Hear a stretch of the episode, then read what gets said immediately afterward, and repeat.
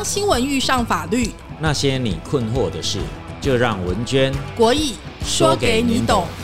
法官出身的国义律师，与担任多年媒体主管的文娟主播，结合新闻敏锐与法律审判专长，帮您洞悉事情，赢得先机，百战百胜。恐龙大声说：“法律你要懂。”啊，国义律师，我们今天又见面了哈，又见面我们要谈一个话题，是最近很热门的，最近好多名人都在打离婚官司哦。我觉得好奇怪，哎，离婚不是就是协议好就好了，为什么要上法院？先来讲李科太太好不好？最近李科太太这个案子呢，就是。呃，因为那个李科先生他在美国嘛，所以他没有办法回来。所以呢，李科太太前一阵子在他的 FB 上就帮他小孩过生日的时候就说：“哎，妈妈永远不会缺席啊。”意思就是说那个缺席的人有责任。那现在他们确实在走离婚了，所以鬼律师，请问一下哈，就是你怎么看待说，哎，现在离婚比以前要容易吗？就是我。一个人也可以做这件事情，而且他先生是美国人嘛，他是台湾人，那所以说他在台湾怎么样可以呃做这件事情，就是要离婚。那他成立的要素会是什么？嗯哼，呃，结婚啊是人生的大事哈。以前我们说，呃，人生三大乐事啊，这个什么金榜题名时啊，洞房花烛夜。和他乡遇故知，哈，这个等于就是说年轻啊，然后成熟啊，还有老年哈，这个呃很重要的人生阶段。那可是过往呢，我们对于婚姻都有很高的期待啊，哈，所以就很少去想到，哎，其实有开始也会有结束。那尤其现在呃，可能个人主义啊，哈，那呃。男生女生哦，可能经济的自主度哈也都非常的高，所以这个离婚呢会变成一个经常哈进入人生的一个选项了哈。那名人的离婚哈，就是呃刚好让我们去醒思哈，哎，那结了婚哈，那拆伙的时候要怎么拆伙哦？比较优雅啊，不敢说优雅啦，就是说比较没有后遗症。好，那像李科太太哈。这个这个最近的这个新闻，当然他们还在诉讼当中了哈。我们当然没有资格去品评论断说该不该理啊，或者说谁的对或错了哈。但是至少呢，我们去看哈，有一些东西还是我们可以得到一些启发啦。比如说美国的先生娶台湾的太太，那到底能不能在台湾？透过诉讼的方式去离婚，那当然是可以的啦，哈。就是说，只要他们在台湾办了婚姻的登记，那这个在台湾的法律呢发生婚姻的效力。那当双方协议不成的时候，所谓协议就是说，呃，有一方希望拆伙哦，那另外一方呢不同意啊。不管这个不同意是说我还是爱着你呀，你怎么可以片面的变心呢？或者说啊，即使要离嘞？啊，我们要先把钱、小孩啊这些问题谈清楚。Before that，哈，这个我没有那么容易签字。那在这种情况之下，单方的意思表示希望消灭本来缔结的婚姻关系呢，那当然可以走上法院，透过裁判离婚的法定程序呢，把婚姻关系解消掉。那当然走上法定的离婚程序呢，它就有法律规范的要件要求。好，那。呃，李克太太的婚姻既然在台湾要解消这个法律呃关系，那他当然啊呃也会面对到呃可可能等一下我们可以继续讨论的一些啊离婚在法律上我们啊可以学习和认识的一些事情。所以李克太太的离婚就是为什么会走上法院？最可能的状况就是李克太太自己要离嘛，对不对？所以说他那当然那那他先生有可能不想离。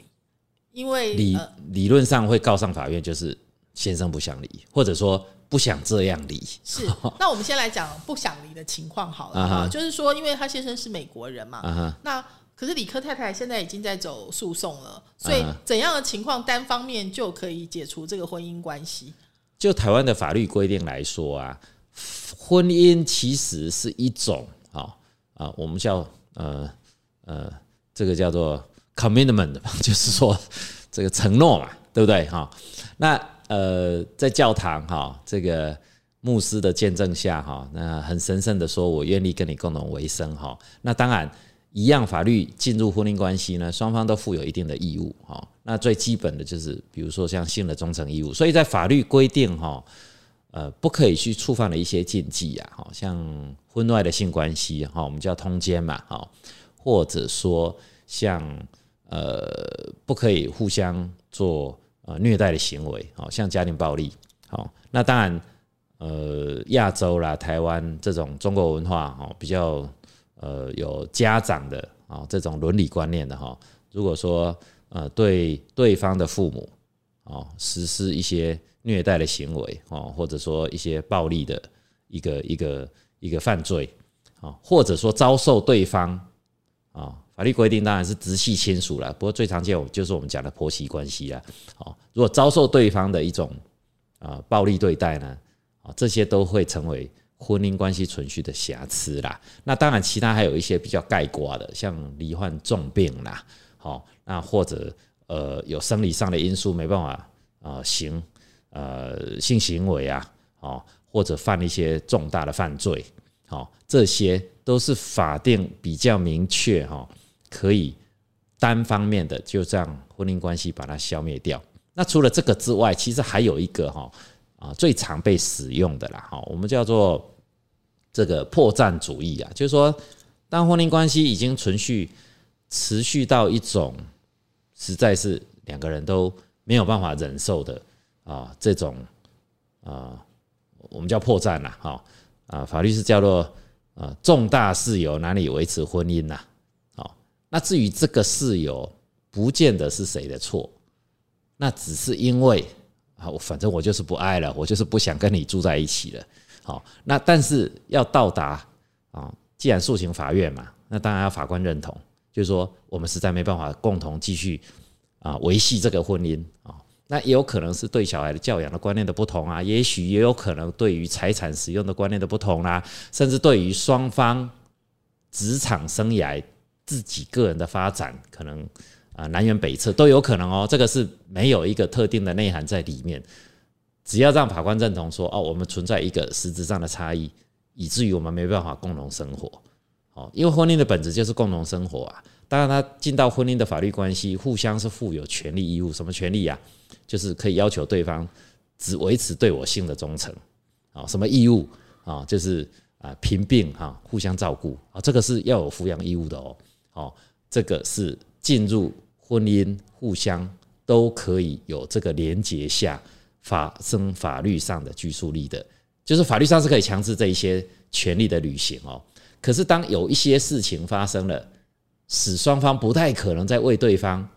好，比如说尽性的忠诚义务啊，就是我不爱你啦，我我看到你就倒位啊，但是不能够因为我看到你就倒位就去诉请离婚啦，哦，就是说这个事由要必须重大到难以维持婚姻者啦。是，所以现在这个疫情呢，因为呃，好比说现在还没有解封嘛，哈，就是说回来还要隔离呀，就是。比如说以李克先生来说，他可能说：“哎，我的药师我必须要在美国执业，对，所以我没有办法回台湾，所以就没有办法履行同居义务嘛。”对。那所以像这样，是不是就是你刚刚说的？哎，可以，李克太太这边就可以说：“哎，因为他没有办法回来，所以我诉请离婚，可以这样吗？”嗯嗯，我认为哈，只是因为工作上的因素没办法共同生活。单单只有这样哈，呃，我不认为会是重大事由啦，哦，但是呢，通常哈，如果为了自己心爱的太太啊、先生啊，我不愿意啊放弃我的工作，或者说我不愿意迁就回到台湾去找工作，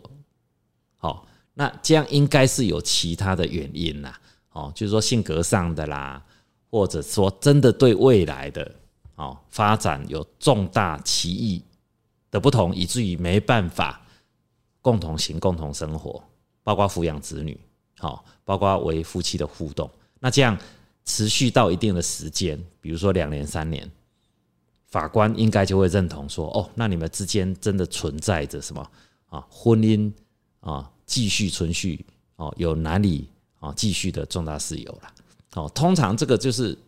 呃。也没有一个标准的哦，说是不是因为工作没办法啊，我的美国牌没办法在台湾用，或者说我的台湾牌没办法拿到美国去用，所以我拒绝去那边哦，因为工作的关系哦，这样子啊，单纯的我我认为可能还要呃再配合，比如说时间上的因素。那其实呃，如果没有共同生活在一起，性格或者说彼此上共同的。呃，生活的这一些协调就会慢慢出现，我不一定是裂痕呐，哦，但是可能共同生活就会有很大的问题产生。其实破绽是从这个时间的累积去。更加明显的，我觉得一般人比较好奇的就是，大家对离婚比较有概念，应该是协议离婚比较多嘛？因为如果可以协议离婚的话，其实很容易，对不对？对对对，就签字就好啦。两个证人，然后到这个户政事务所办登记，办登记就好了，你就重生了，是，你就可以找女朋友了。这感觉没有很困难，对不对？不会很困难，不会很困难。那可是为什么会走上？诉愿离婚，就是说这个上法院的理由到底是什么？所以举例子来讲，是呃离婚的条件谈不拢，对，或者说是一方不愿意离，通常是这样，通常是这样。那就是要哎法官直接判定这个婚姻关系可以呃失效解除了，对，好，那这样子的条件就是刚刚国义律师说的嘛，哈，就是。可能有一些重大的旗舰哈，无法继续生活下去啊，这些。那这个我先想诉讼成本好了，好不好？那第一个你要请个律师，对不对？那这个也也不一定要请啊，自己自己自己上法庭也是可以，可以。但通常比较对法律不懂的人是没办法嘛，对不对？就是呃，对，应该是说哈，其实我我我们以前在法院嗯服务的期间哈，嗯。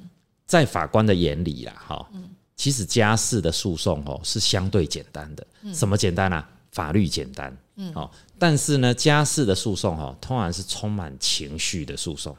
哦，因为这个是最亲密的人，哦，面对裂痕嘛，面对拆伙的过程，哈，那其实家事离婚呐，啊，不外乎最多的争执就是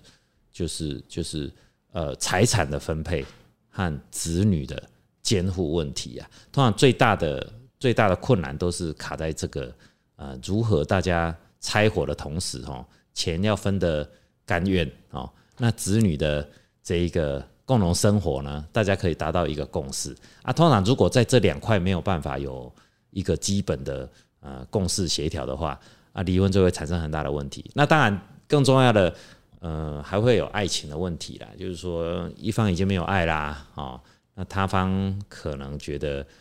嗯，不甘于被遗弃吧，这种情感上的失落啦，哦哦，那这个这个这个这个就没办法了，哦，这个就嗯。那我们就要请教一下，就是因为我们说打官司嘛，在哪里打其实有差，对不对？就是比如说我们说李克太太的例子好了，他先生是美国人，他是台湾人，那在台湾打跟在美国打。离婚官司差别是什么？哦，差最多就是律师费，台湾比较便宜。那台湾的法官的新政是不是比较容易？就是以台湾的民情来思考这样子。嗯，其实我的观察是这样：以往哈，在我们刚做法官那时候哈，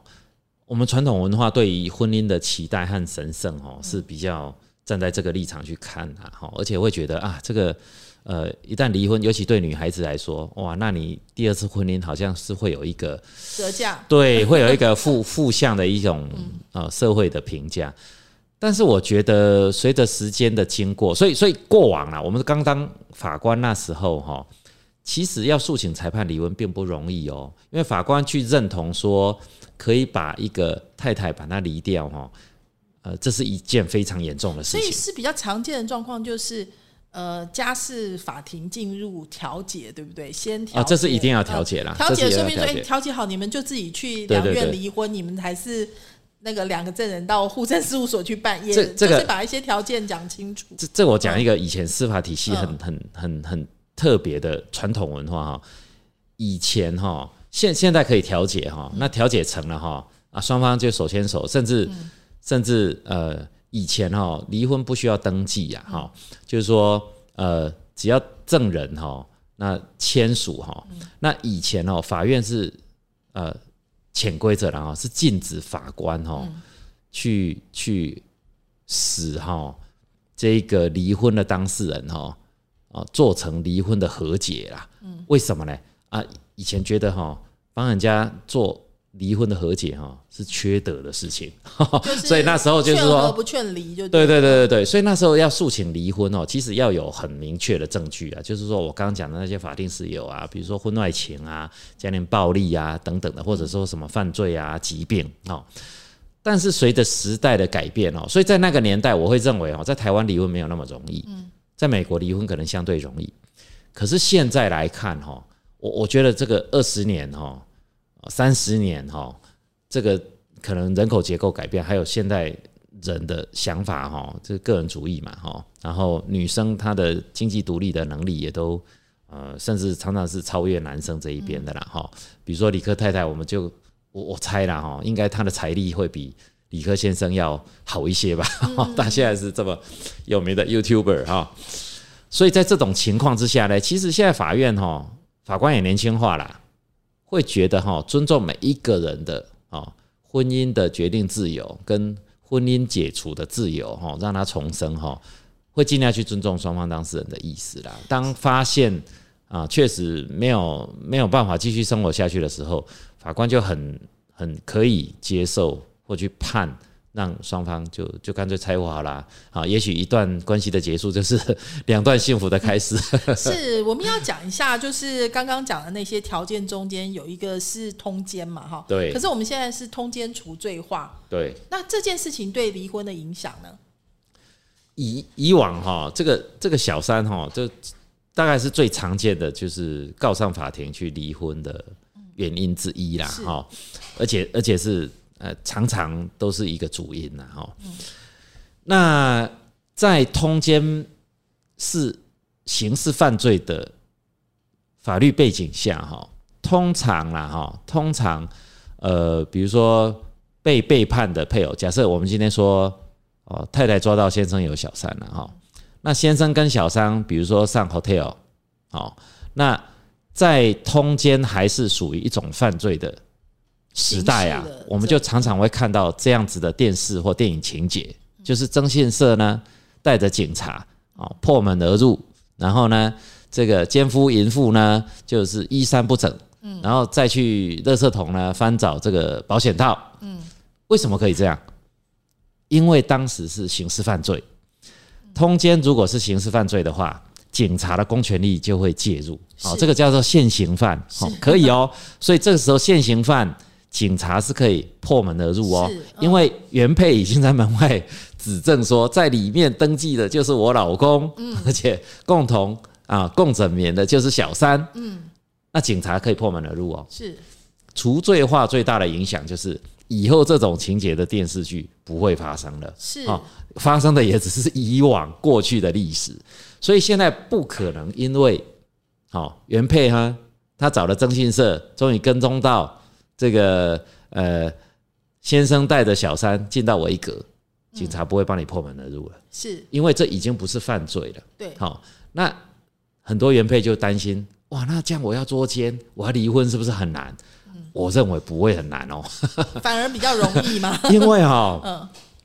其实哈，以前我们做过刑庭法官，嗯，在做民庭法官哦，嗯，就会很清楚知道这是两个不同的，嗯，呃，法律保护啦。哦，那当然哈，通奸罪它也是在保护配偶在合法婚姻下所享受的这种伦常的一个地位的确保了哈，就是说限制先生啊，其实太太也是一样啦，就是性的忠诚度，另一半在外对对对对，这个好像是以前我们学身份法，啊，这个身份法的老师都说啊，这是康德啊，这个德国的哲学家说什么是婚姻呐？婚姻就是什么呃。呃，这是生殖器的哈交换独占啊，这是真的，这是真的。他说什么叫婚姻呐？婚姻就是那个有人开玩笑说是一张合法的 F 开头的 license 这样子，也是这样没有错。这真的是康德讲的话哦。那那其实本质上也是这样，所以说性的忠诚在婚姻其实是有本质的意义啦。好，那那一旦发生动摇了，那当然就成为婚姻被动摇的一个一个很大的。一个一个瑕疵啦，哈，那可是如果不再能够破门而入哈，去收证哈，这样是不是很难去证明哦？太太啊被先生对不起的？我我我不认为这样，因为哈，如果说呃，从我们现在通奸除罪化之后的很多民事的哦，我我们叫做侵害配偶权啊，就是说先生被抓到外遇的这一种诉讼来看啊，哈，现在反而民庭的法官哈。他会非常宽松的去看待哈这种侵害配偶权的证据要求啊。以前哈，我们都常常听到恐龙法官不食人间烟火，抓到盖在棉被也可以解释成纯聊天，而不认为有通奸的行为哈。现在大概不会了。现在在民事的判决里面哦，甚至你手牵手被拍到进到 hotel 哈，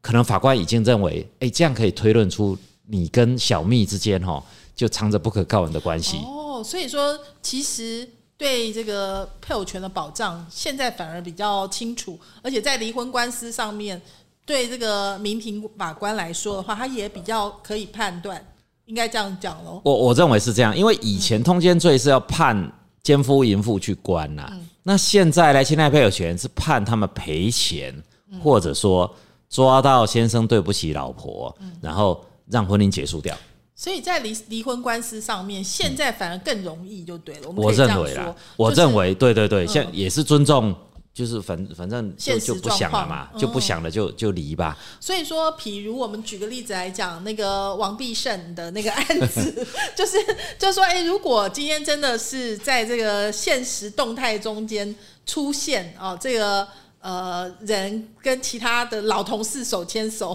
或者说是抱着老同事的小孩，然后这这样的证据，法官也可能自由心证认为这个也算侵害配偶权。当然，前提是如果太太有提告的话。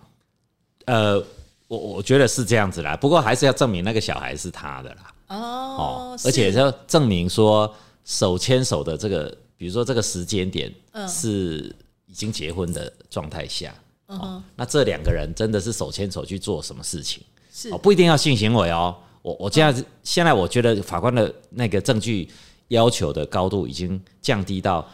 不见得是可能出国去玩，可能举例子来讲，他是呃陪着小三的小孩一起出国去玩，那小三很开心的在 FB 的这个现实动态中间抛出他们一起天伦之乐。对，那你可以。辩解说这是朋友的小孩这样子，但是法官要不要信，这是法官的自由心证。现在很常见哈，被认为侵害配偶权哦，很简单哦，就是就是呃先生的车子里面的行车记录器，嗯，那跟小蜜的打情骂俏，嗯，可能有一点点啊，牵涉到一些性的啊这种这种这种呃开玩笑，嗯，法官可能就认为哦。由由这个就可以推知啊，这样也太就是我们不能感情很好的老同事嘛？对，你要聊天之前先关掉先游戏，想清楚再说这样子。我勾肩搭背也不要随便来这样。我们现在看到这种侵害配偶权的认定哦，是非常宽松了。那那好处嘞？好处是说，哎哦，那那法官可能从恐龙的洞走出来了，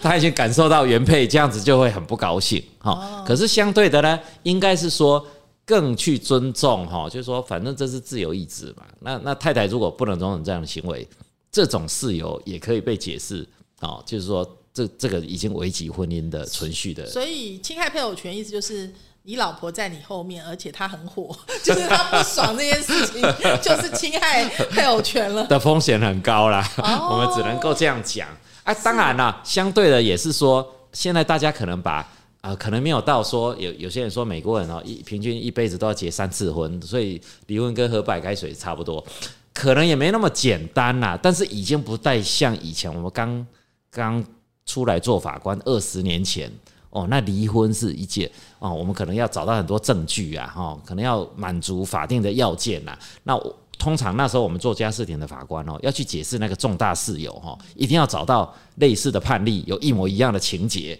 才敢去做出裁判离婚的结果。现在不用了啦，现在我我觉得很多情形哦，就是好像看得出来你们两个不不想在一起哦，法官就啪就让你们分开了。是，即使某一方哦不想离，对，还是很爱着对方哦，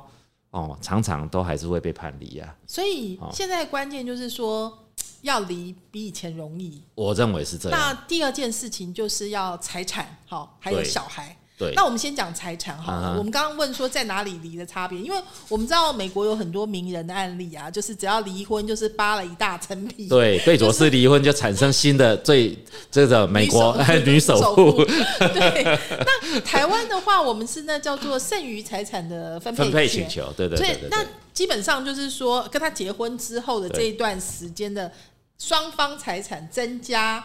然后除以二。对，其实哈，我们当时立这个法律哈，这个这个一零三零之一啦哈，民法，这个在我们念书的时候，或刚当法官的时候，那时候就已经有这个法律了啦哈。基本上哈，在传统哈，呃，像台湾或亚洲社会，我我觉得像日本、韩国到现在都还是这样，很的情形蛮多，就是说太太其实结婚之后就要相夫教子，你就比较不常会有出去工作、独立经济能力。所以呢，如果说裁判离婚之后，财产的分配，大家因为因为台湾的婚姻制度下的财产制度哈，它有不是说结了婚就变呃共同财产啊，就是说你的是我的，我的是你的，不是这样的哈，还是看双方有没有特别的约定啦。那原则上没有特别的约定呢，就是你的还是你的，我的还是我的，是分开的啦。但是呢，一旦离婚了哈，如果太太她没有工作，她是没有财产的嘛，那她会变很可怜，她年华老去，然后小孩长大，那她可能剩下一个人，好，那先生可能呃事业成功，所以一零三零之一呢，其实是在调和啦，就是说。先生事业成功，通常有背后一只伟大的太太的手，所以这只手呢，也应该分享先生事业成功的一部分的经济价值。好，所以一零三零之一才会说，在婚姻关系存续期间，夫和妻在存续期间增加财产的差额的一半，应该分配给好比较少的那一方的的配偶，不管是先生还是太太，都是这样。啊，传统当然男生都是呃比较经济上的强势，因为就是男主外女主内嘛。可是到现在我们看到很多例子嘛，哎，未必是这样嘛，对不对？我们看李克太太可能还没那么明显啊，我们看福原爱哦就很清楚，这时候手背比较粗的好像是太太哦，好、那这时候可能害怕离婚的哦，啊、就就就就未必是呃呃这个这个。这个太太害怕离婚哦，哎，这先生害怕离婚哦，因为先生离婚可能可以分比较多钱哦。就是说，其实现在的这个新的制度，就是关于财产的分配是还蛮清楚的。所以，如果在乎这件事情，你婚前财产可能就要登记的比较清楚，说，哎，这个我跟你结婚之前就拿到了财产，所以就不会被分配走。这个叫做分别财产制啦，分别财产制就是说哈，如果双方都采分别财产制的话，就讲清楚，好，呃，你的该你的，我的归我的，哦，那将来呢就不清算我们共同的财产，好，那结婚离婚就都产不高罪不老，哦，就分不到对方的钱，现在可以这样。对对对，可以这样直接这样约定，那可是大。部分人结婚的时候没有分别财产对对对，所以在没有约定的情况之下，就会有这个这个剩余财产分配的问题，就是对变变成要分享你结婚期间你的你的努力所得的一半，哦，这这嗯到时候都可以请求这个权利。承的东西算不算？继承必须要在一方死亡的时候，婚姻关系还在，嗯哼，配偶才会成为共同继承人之一。哦，这一千一百三十八条，配偶他可以跟直系血亲被亲属子女啊共同继承，按照相同的比例，比如说有两个小孩，一个太太，大家就各分三分之一的比例来继承。那如果在死亡之前，先生啊，我们以爸爸做例子啦，哈，爸爸死亡之前就离婚了，嗯，那他就不再是配偶，那他就不会有继承权。那我说的是说，比如说呃，共同财产的增加嘛，有的是工作所得，有的是继承所得，对不对？哦就是继承所得啊这个可不可以分配？哦，嗯不可以分配，不可以分配，这个叫做受无偿受赠所得的啦。这个嗯传统的法律叫特有财产啦，这个是不算进去分配的 base 里面啦。哦，对对对，所所以特说你不要以别受到你嫁了一个富二代，这个你没办法分哦。对，所以呃。这样子讲起来好像也没有很公平，就说哎、那努力工作的要会被分走，可是那个就是应该是不要被说分的，对，应该是说奖励哈，就是说呃胼手知足，大家共同努力。那在家里带小孩的，呃，传统来说是太太啦，现在也很多家庭主妇嘛，对不对？就是说他对婚姻也有贡献。是那另外一半因为家庭的稳定啊，先生或太太的这背后的支持啊，功成名就之后嘞，还不能屁股拍拍哈，就跟着小蜜远走高飞，你必须要吐出一半。哦。那只是我们没有像美国这么呃很直接就把你的全部拿来切一半。哦。那我们还去算说，哎，至少是你加入婚姻之后，哦，那就算开始有贡献了，哦，不管你在家里烧饭洗衣啊，带小孩啊，哦，就是还是给这一个家务的贡献呢，或者说啊、这个这个这个带小孩啊、奉养公婆啊这些这些看不出来有经济价值的，实际上的啊呃这个配偶的资的的付出啊，啊给予一旦离婚了哈，离婚的时候还是给予一些财产上的一些评价。是，但是我们刚刚讲，哎，如果从一般的故事来说的话，就是说，呃，帮助另一半事业成功，所以可以分享他事业成功的成果嘛。是是是。可是如果你想要这个你的另一半是产条啊，是这个要等待继承的话，你可能要熬过去，最好离等到。掉，对对对对对，最好等到，对对对，没错没错，最最好用继承的身份哈，嗯。这当然就一定一定有机会啦，否则我我们说嗯。呃，婚姻关系的剩余财产分配请求权就是。婚姻关系当中取得财产差额的一半嘛，哦，那就是婚姻关系当中取得的，而且这个产生是跟婚姻关系对对对，有关，不是你有无偿受赠而来，你有这个 hard working，你在帮他处对对对。理家务，对对你在帮他带对对对小孩，所以你当然可以对。对去分配他在这一段时间增加的财产。对对对，那如果他是继承而来的，跟你结不结婚没有关系，对对所以你没办法分。没办法分啦，但是你可以作为一个这个这个娇妻的身份呢，你可以要先生多送你一点东西，这还是可以。其实我们觉得很惊讶，说，哎、就是其实好多名人都走这个呃，变成诉讼的调强制调解的这样子的方法。比如说之前张清芳跟宋学仁也是一样，对对对，对就是说最终还是会走上法院的原因是什么啊？嗯，呃，调解哈是现在在美国叫做什么 ADR 啦，就是说裁判外的纷争解决，就是说希望在诉讼对簿公堂之前哦，大家先坐在呃谈判桌吗，或者说会议桌啦，大家比较和谐的方式哈，就条件去协商，就有点像商务上的谈判一样哈。那在这种情况下，如果可以比较圆满的、不冲突的，因为进入裁判的离婚的诉讼，通常会有举证的问题。那举证家里的事情，举证通常不外乎就是亲人来作证，要么小孩，要么父母。那通常只是撕裂彼此的情感更加严重嘛，哈。所以家事的诉讼呢，它呃都是必须要先行调解的程序啦，就是说大家先开会讨论看看有没有机会哦。那现在现在我们的法院体系也是很鼓励调解啦，哦。可是呃，调解能不能成啊？哦，就是说大家能不能啊谈一谈，大家就呃共同可以达到共识哈、啊真的还是要回到就是说财产的分配啊，到底啊能不能接受啊？这双公不公平啊？对。合不合理，愿不愿意？那再来，如果有未成年子女的时候，就是变成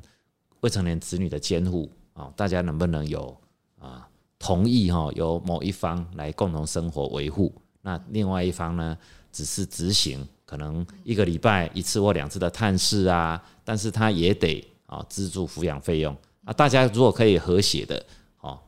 哦哦做成这种约定的话，那当然啊就不一定要走上裁判离婚啦，经过调解哦协议去取得协议离婚，然后一起去登记哦。那那当然这是比较圆满的啦。可是，在我的经验里面，就是说走上法院呢，能够调解成功的呢，啊、例子也是还蛮有限的啦。应该是说这种涉及我们叫法律上叫身份关系呀、哦，通常就是就就是很多感情的因素啦。哦，那婚姻会破裂呢，通常也都呃，尤其在有第三者哈，这小三介入的情况之下，就更呃，也可以说是就是说戏剧性吧，就是说充满情感的张力啦。那这时候要能够冷静的哈，静下来，好好的啊，去商谈出啊婚后的条件哈，啊离婚后的条件啦，啊这这个有时候要靠缘分了。子女的监护权这件事情啊，台湾好像比较倾向判给妈妈。呃，对，应该是这样说哈，就是说，呃，立法哈，它有一个基本的方向在那边，这个方向是什么？可能很多律师在接离婚 case 的时候哈，不知道有没有真实的传达给当事人知道。其实法官哦，只要是正常的法官，哈 我认为他只考虑一件事情，就是说这个子女在哪一边生活，可以得到最好的教养，还有他最需要的。不管是生理上或经济上的资助，哦，让他可以长成，这个叫做未成年子女利益的考量。我认为这个是酌定监护权最重要的一个一个指标啦。所以以往哈，我们都会呃去害怕说，啊呃太太没有经济能力，她是不是就不一定能够赢得监护权的选任？我我觉得倒也未必哈。这个真的是关键在于这个子女的性别，这个子女他。现在多大？就是说他年纪，他需要的呃母亲上的需求或父亲上的需求，好，那还有当然经济能力也是一个考量啦。哈，你如果说呃没有经济能力，或者说你需要工作，但是却没有其他家庭成员的资源，哦，那这样子女的成长，那最后呢，如果这个子女不是襁褓中的小孩。子女自己的意愿也是一个重要的指标，所以就是小时候说你喜欢爸爸，跟爸爸还是跟妈妈，这个答案是有意义的，有意义，有意义啊！因为最后是综合各项哈。那法官当然是一个局外人，那也因为他是局外人呢，所以他做的判断是最没有颜色的啦。所以没有颜色，就是说他可能不会预设是偏向妈妈或爸爸，但是呢，他有一个颜色，就是说他这个决定应该是要着眼于。对小朋友最有，如果这个这个小朋友这个未成年子女是是呃越年纪越轻的话，就是要以他的成长将来的这一个呃资助啊资源啊，最最有可能协助他呃得到呃最好的保护为考量的重点。另外一个重点就是说，因为我们是法院是在台湾嘛，哦，然后。我们的夫夫妻双方如果是台湾人的话，是不是会比较有利？这件事情应该也是可以讨论的哈。就是比如说，呃，我们讲李克太太她是台湾跟美国嘛，那另外有一对可能现在听说，就是之前也讲说，哎，到底离不离是一个罗生门，但是好像最近又有消息说，可能还是往离的方向在走的，是大 S 跟汪小菲嘛。哈，第一个问题大家都会问的说，哎，这个。呃，男方哦是呃在美国或者中国大陆，可是女方是台湾人。那那我们是在台湾的法院，所以他的呃离婚诉讼的法律效益是不是有呃在别的地方一样承认？嗯，离婚效力是一定承认啦，我我觉得会承认啦，因为因为大陆在马总统时期，其实双方的互动是比较友善的哈，所以在当时其实双方都签了很多司法互助的嗯。呃，在我们来看是国际协定哈，他们他们看当然就是我们的特别法啦哦，他们当然是展现善意的哈，也接受我们的判决好，到大陆是可以去主张有判决的效力的哈，所以所以这个部分应该是没有问题啦哦。那不过倒是刚刚文娟有提到，就是说台湾的妈妈或台湾的爸爸是不是比较容易赢得监护权的酌定哦？我觉得哈。呃，我觉得这应该未必啦，哈，应该还是回到，所以说这小孩他到底在大陆成长，假设是大陆爸爸，嗯，或者说他比较需要啊，他可能啊主观上的意愿啊，或者说他已经在台湾生活的呃需要啊资源啊，或他自己的意愿，他希望跟在妈妈身边，那当然就判给台湾妈妈，倒不是因为呃妈妈的国籍。是台湾，就判给台湾。一一般来讲，感觉好像就是在台湾打小孩留在台湾的比例比较高嘛，就是呃，统计上例子也是这样子啊，嗯。哦，这个我我觉得就是自由行政了啦。这个就是看法官个人的价值判断。对，这其实没有特定的标准。就可能说，我们在这里收集一些佐证啊、证据啊，比较容易，所以在这边会受到很好的教教育啊、很好的照顾啊，这些应该是那个案子的法官这样认为的。有可能是。那我们如果来谈的话，就是呃，子女的这个监护权还有财产，通常是呃争议的最重要的焦点嘛。那所以法官的自由新政会影响到这两件事情很多吗？财产的部分哈，像如果进到诉讼去算那个剩余财产分配，我我是觉得剩下的就是呃，如果去举证存在的财产到底有哪些啦？哦，那如果是。通常哈有价值的东西都是有登记的嘛，比如说像不动产嘛，对，车子啊，哈。那你说看不到的，就就动产其实就比较没办法掌握了，哦。那如果只就这个有登记的这些财产来看的话，那其实它只是一个数学算式啦，所以存在那边的就是在那边，哈。那该分配给太太的也跑不掉，哦。所以财产的部分倒倒还好。哦，倒还好，可能子女的监护权的增值呢，哦，它它的这个空间就比较大了，就考虑的因素就比较多啦，就像刚刚讲到的啦，哎，可能涉及子女的年纪呀，子女的意愿呐，还有他成长的阶段，到底是妈妈的角色重要，爸爸的角色重要，还有爸爸或妈妈比较哦，经济上的考量当然绝对不是没有啦，哦，但是传统好像觉得啊，爸爸比较有经济的资助，就会判给爸爸。那是过往在女生啊，哈，在商业就业市场上哈没有角色的那一种社会背景下，农业社会啦。那今天我想应该都女男平等了啦，哦，纯粹就是看啊这个个案里面这个小朋友哦，他可能比较需要哪一边的哈这个抚养啊资助比较有利于他的成长哦。我想法官的。标准应应该都在这里的，就是说未成年子女的利益考量啊。那所以说，呃，如果真的很不幸要走到离婚这个地步的话，你自己要准备的一些证据 就要很清楚。比如说，哎，你想要小孩的监护权，那你就要准备好说，哎，我有。一些计划对小孩的照顾啊，或者说平常就要对小孩好一点。对，然后小孩 也要说愿意跟着谁这样子。这是这是这样没有。那另外还有一个重点就是说那个财产的部分，因为婚后财产的增加，对，其实你可能要留一些。证据或文件啊，这些吧。对对对对。我我们以那个就是大 S 跟汪小菲的例子，因为大家都知道哦，大 S 嫁了一个富二代啊，就是很很光鲜亮丽，照理说会觉得是这样。可是我们也看到中国大陆的一些报道是说，其实。呃，张兰是一个破产的状况哈。那俏江南走下坡之后，其实汪小菲他那个 S Hotel 哈，虽然说是他送给爱妻的礼物，但是呢，呃，也有人说是大 S 这个呃花了很多钱在里面呢。就是甚至有人说，哎，S Hotel 经营的没有很好的情况下。大 S 卖房子要救夫，这些报道都都有嘛？所以说，就是这个财产到底是增加，还是说是是是在大 S 婚前拿来补贴，好难讲哦。对对对对，其实哈，如果从财产的这一面去看婚姻关系哈，严格啦哈，严格来说，其实跟公司的财产清算哦没有很大的不同。所以就是说，在看那个结算的时间点而已啦。还有哪些到底算是？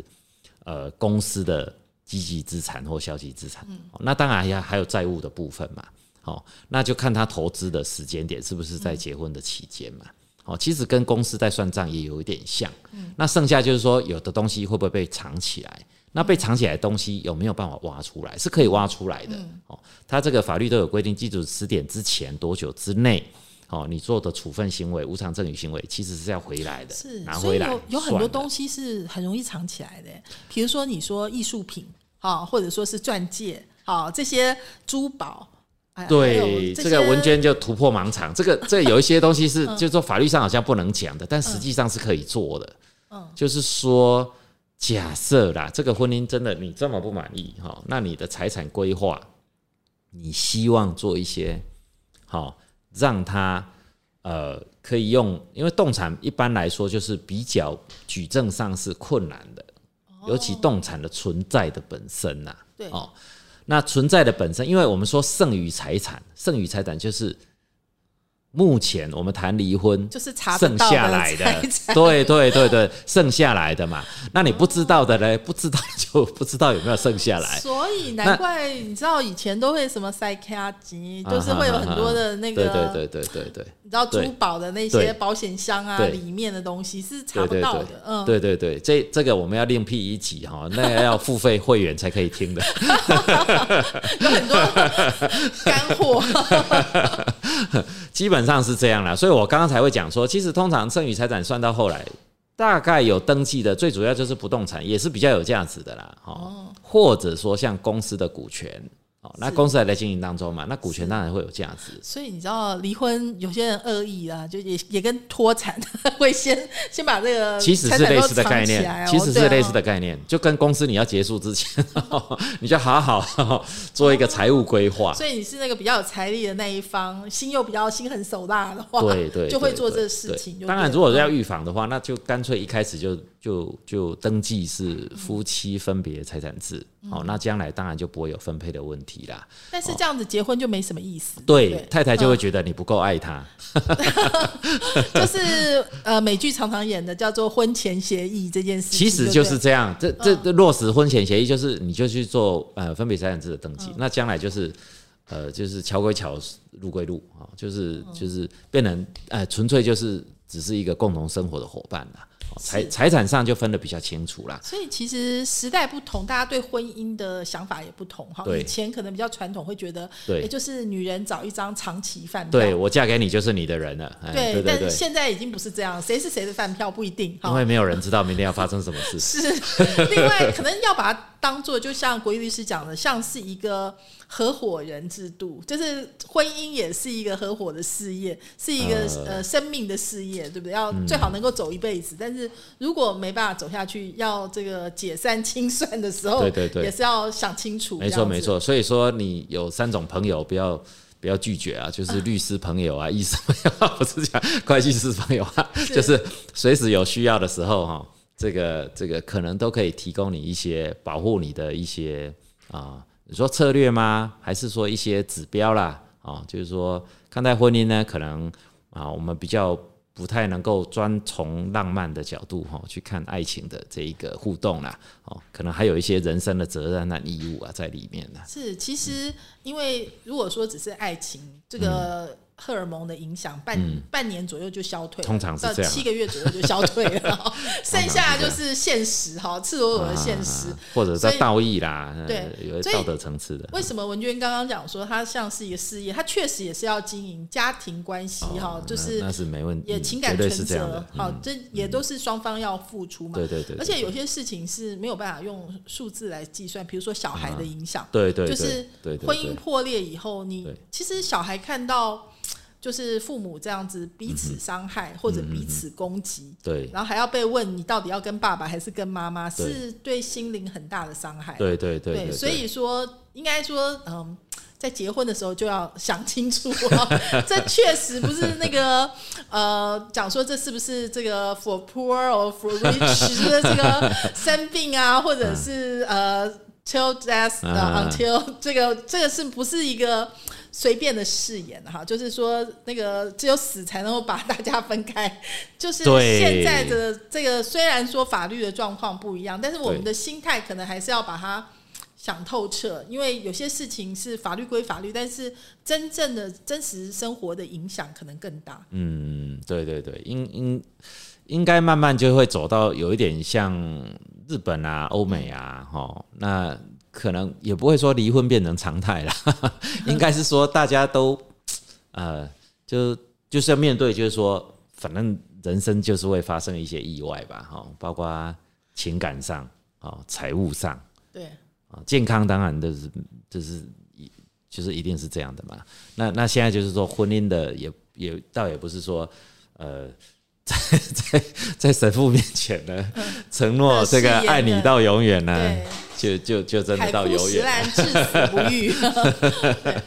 这个不管你生病啊，或者说你是富有贫穷啊，这现在这个誓言归誓言，但是如果我们真的呃走到了离婚这一步的话，就是嗯，现在的人的想法就是说，你要把这些事情都想清楚，好，然后。重点是这个婚前就是要嗯。该该做的登记啊，该想的事情都要想清楚。对对对，比较容易好聚好散啦，哈，对。比较不会互相带着很多，还有财产的纠葛啊，子女的情感啊，然后甚至最常见就是离了婚，约定探视都讲好了，但是之后可能因为